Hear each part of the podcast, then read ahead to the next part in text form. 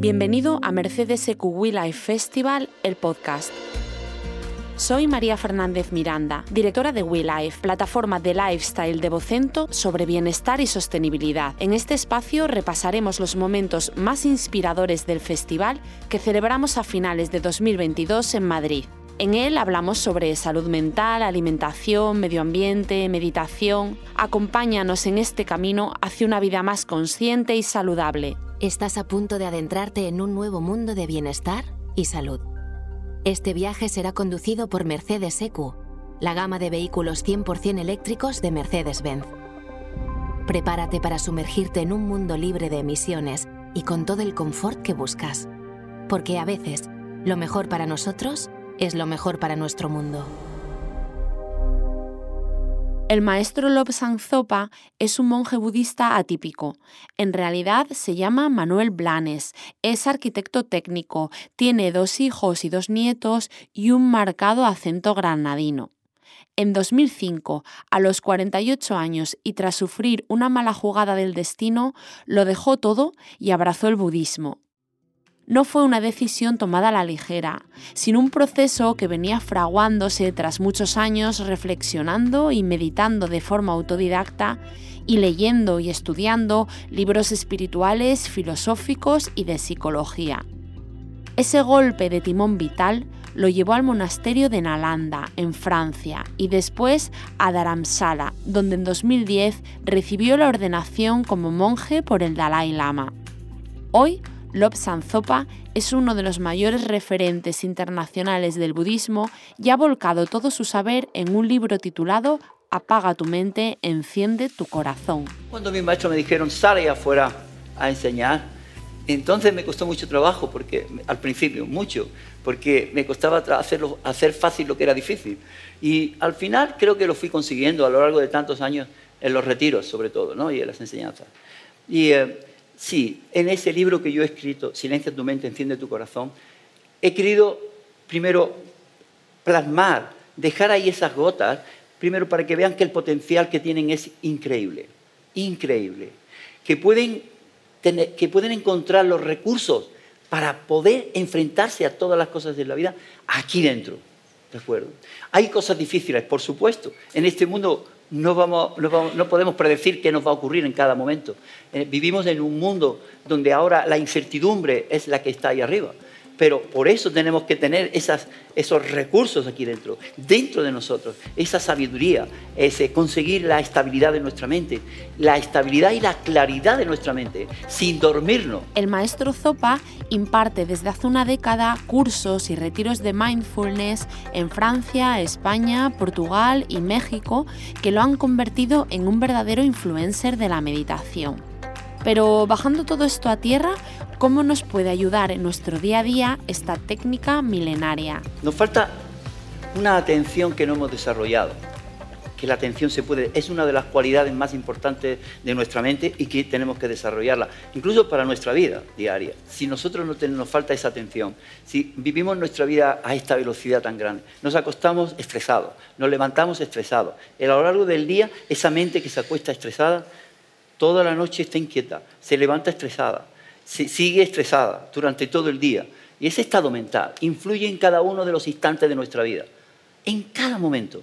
Entonces, si yo aprendo a tranquilizar mi mente, que es una de las, una de las meditaciones, tranquilizar la mente, entonces, si yo antes de ir a la cama, por ejemplo, tranquilizo mi mente, la sereno, la mente, el instante, el instante justo después de quedarme dormido, sigue la mente, porque nuestra mente no para. Nuestra mente es un continuo mental. Entonces nos quedamos dormidos y el último momento, del momento antes de quedarnos dormidos, pasa allí. Si yo estoy inquieto, allí está la inquietud. Si yo me levanto, toda la noche estaré inquieto y me levanto inquieto. Si yo en la mañana, entonces, durante todo el día, esa inquietud yo la estoy transmitiendo. Cuando yo me relaciono con los demás, en mi familia, en el trabajo, en la calle, cualquier cosa que ocurra me va a perturbar porque mi mente no está bien. Pero si yo aprendo un poco antes de ir a dormir, tranquilizar mi mente 10 minutos. Ese estado mental tranquilo pasa ahí al sueño. ¿sí? Porque un instante de mente lo produce el momento anterior. Cuando yo me levanto, me levanto tranquilo. Me siento 10 minutos antes de ir a trabajar, a hacer mis actividades, a tranquilizar mi mente otra vez.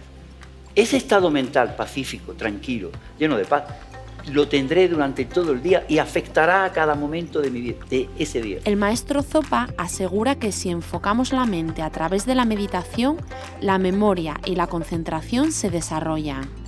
¿Estamos entonces ante una herramienta para el aprendizaje? Totalmente. Eh, cuando yo enseño una de las, de las técnicas, y digo, no es budista la técnica esta, que es shamatha, calma mental, shine, permanencia pasible en tibetano, es para desarrollar nuestra atención. Pero cuando yo enseño shamatha, la atención que, yo, eh, que desarrollamos en esa técnica, esa atención es memoria. Es un factor mental determinante que podemos desarrollar. No es la atención primaria que tenemos que está en cada momento de nuestras vidas. No, hay que ir a una atención que es especial y es memoria. Esa atención se desarrolla a través de la técnica correcta, de ahí va a surgir lo que es la vigilancia mental, que es parte de la sabiduría, porque son distintas. La atención es una cosa y la vigilancia mental es otra. La, atención en meditación se encarga únicamente del objeto meditativo con el que yo esté y la vigilancia mental se enfoca en el proceso meditativo de cómo estoy, si me estoy distrayendo o no, si me estoy eh, eh, eh, recogiendo hacia adentro y entro en laxitud o no y de ahí se desarrolla mucho la memoria y la conciencia. Pues nos queda claro que la meditación es capaz de llevarnos a un estado mental tranquilo, lleno de paz, y también que nos permite desarrollar la atención, la memoria y el aprendizaje. Pero, ¿qué pasa con la felicidad? ¿También nos puede conducir a ella? El budismo tibetano dice que el bienestar eh, físico es el que experimentamos a través de las conciencias sensoriales y de que eso no es suficiente para poder experimentar la felicidad que estamos buscando. Esas cosas que experimentamos, ese placer o esa felicidad del objeto externo, eh, depende de nuestros estados mentales. Tú puedes tener el universo entero en tus manos, que un momento de enfado te hace que no experimentes absolutamente nada. Tú puedes estar al lado de la persona más maravillosa como compañera viviendo contigo y en un momento de enfado se acaba todo eso. O ni siquiera ves a esa persona, no ves las cualidades de esa persona, no ves ni siquiera a tus amigos. Se acaba todo. Sin embargo, con un estado mental pacífico, tranquilo, equilibrado, donde sepas reaccionar de una forma equilibrada, no de una forma desequilibrada, compulsiva, quiere decir que aún en las dificultades que puedas tener en el mundo, tu mente no se desequilibra, está pacífica, tienes control, no te tus propósitos de vida no se, se desvían. El budismo tibetano es un camino espiritual para alcanzar la felicidad genuina. Y esa felicidad solo se logra, según sus enseñanzas, cultivando una serie de cualidades y estados mentales positivos. El problema es cómo conseguir ese estado de positividad cuando hay problemas personales o familiares, eh, cuando el paro acecha o no se llega a fin de mes. Este camino es un camino espiritual que podemos encontrar dentro.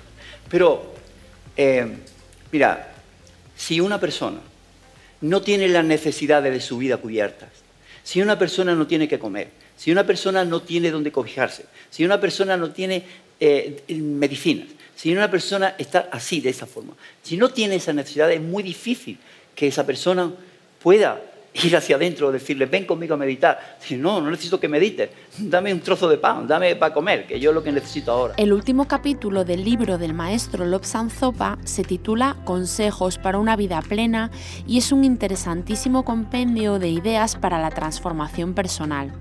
A abuela pluma, el maestro nos pide que miremos hacia nuestro interior sin censura, que practiquemos las buenas acciones en todo momento, que no nos empeñemos en cambiar lo que se escapa a nuestro control o que nos aceptemos con todas nuestras cicatrices. Pero si hay una actitud que el maestro Zopa coloca en una posición central, esa es la paciencia. Mi nombre es Zopa, significa en tibetano paciencia. Mira, la paciencia es una de las cualidades más increíbles que hay. La paciencia no es aguantar, la paciencia no es soportar, la paciencia surge a través de los procesos meditativos y de comprender eh, cómo, eh, qué ocurre en nuestra mente como para cuando hacemos daño o los demás nos hacen daño. Mira, nadie nos podría hacer daño si su mente fuese feliz. Nunca podríamos recibir daño de los demás si su mente no estuviera perturbada por esas emociones destructivas que hoy muchos de ustedes habrán leído en el libro de Daniel Goleman, amigo mío, por cierto, eh, de, las emociones destructivas. Cuando hablamos en el budismo tibetano de emociones, nos referimos a esas emociones, a las emociones destructivas. Destructivas porque nos destruyen por dentro, aflictivas porque nos hacen sufrir. Y son ladrones porque nos roban la salud de nuestro cuerpo y de nuestra mente. ¿De acuerdo? Entonces, la paciencia es conseguir ese estado mental sabio que es capaz de permanecer en estado de tranquilidad cuando el mundo te hace sufrir. Es ese estado mental tranquilo, pacífico, lleno de sabiduría cuando tú estás experimentando tu propio sufrimiento, tanto sea físico como mental. Y esto hay que aprenderlo. Esto no viene de querer hacerlo, no es conceptual. Se comprende primero a nivel conceptual, utilizando la capacidad intelectual que tenemos, la inteligencia que tenemos, para luego reforzarlo en meditación. ¿de acuerdo? Y hacer esa práctica meditativa, practicar la paciencia. Con paciencia o sin ella, el mundo es transitorio, un escenario en constante movimiento. Y con la pandemia, la guerra o la crisis económica, los cambios se están sucediendo a una velocidad de vértigo. Para el budismo, ese continuo fluir es positivo, porque siempre nos ofrece una segunda oportunidad pero el hecho es que en vez de aprender de nuestros errores, no hacemos más que tropezar una y mil veces con la misma piedra. ¿Por qué? Porque siempre estamos pasando en círculo por el mismo sitio. No tenemos la atención suficiente para darnos cuenta de que ese camino ya está equivocado, que pasamos por ahí más de una vez.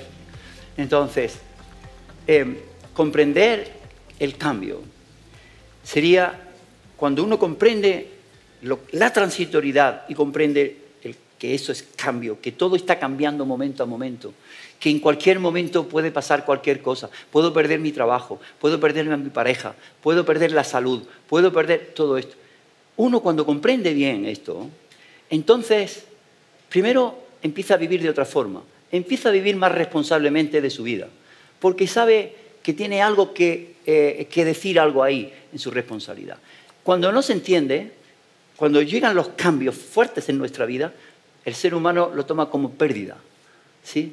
no como cambio. Entonces ahora me resigno, no tengo más remedio que vivir así, no tengo más remedio ahora que hacer esto. No, eso es resignación, eso se queda dentro y duele. Ahora, cuando uno comprende el cambio, entonces aprovecha el cambio y fluye con el cambio. No se queda ahí. Y entonces eso se llama aceptación. Y le dice aceptar sí a la realidad. Lo otro, la resignación, es enfrentarse y decirle no a la realidad, no querer reconocer la realidad. El caso de Lobsang Zopa es atípico.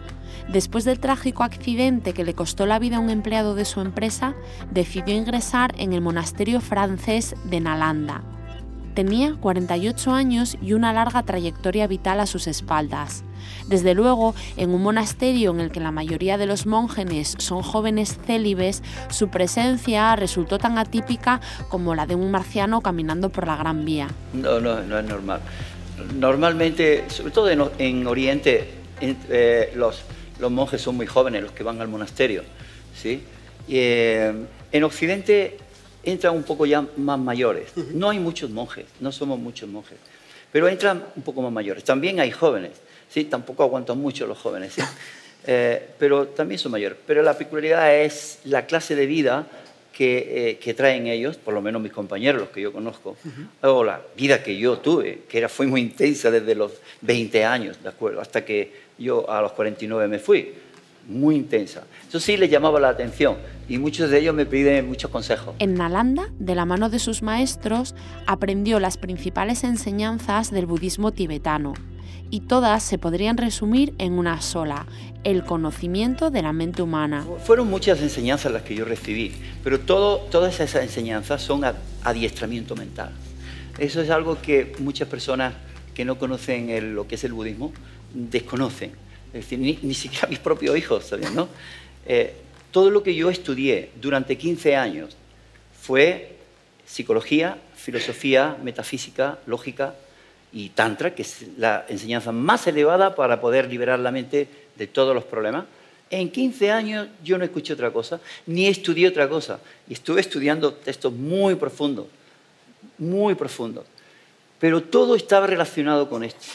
Cómo conocer nuestra mente, adiestrar nuestra mente, desarrollar el potencial que tenemos, reconocer ese potencial y cómo poder transformarlo partiendo de ese conocimiento y desarrollar todas las cualidades innatas que ya tenemos y que desconocemos totalmente.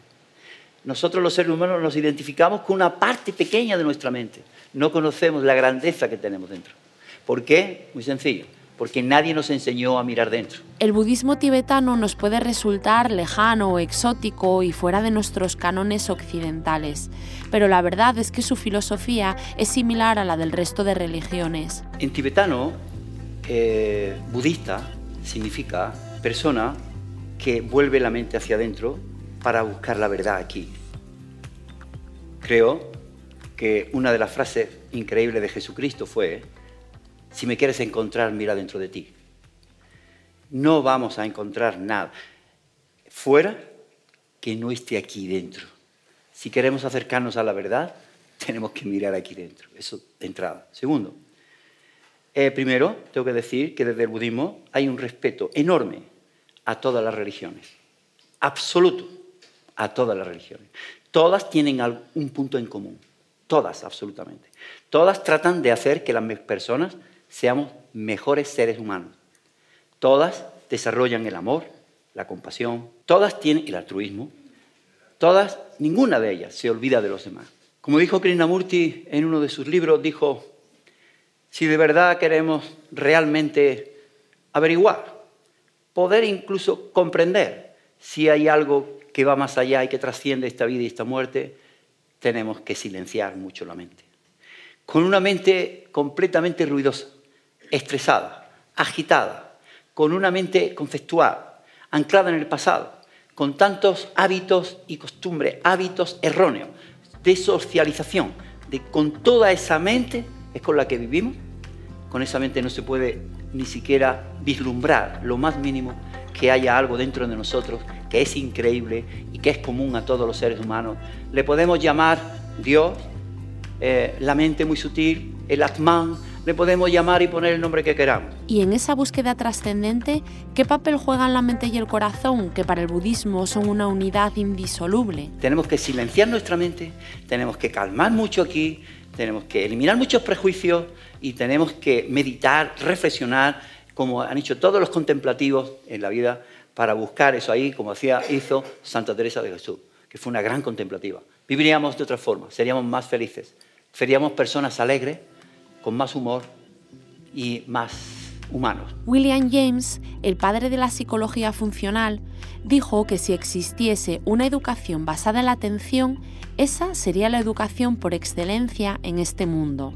Y el pensador Jida Krishnamurti aseguraba que la meditación es sagrada porque es el instrumento que te lleva a reconocer la naturaleza de tu propia mente. Atención y meditación son exactamente lo que propone el maestro Zopa. Silenciar la mente, mirar hacia adentro, calmar el cuerpo y atender más al corazón.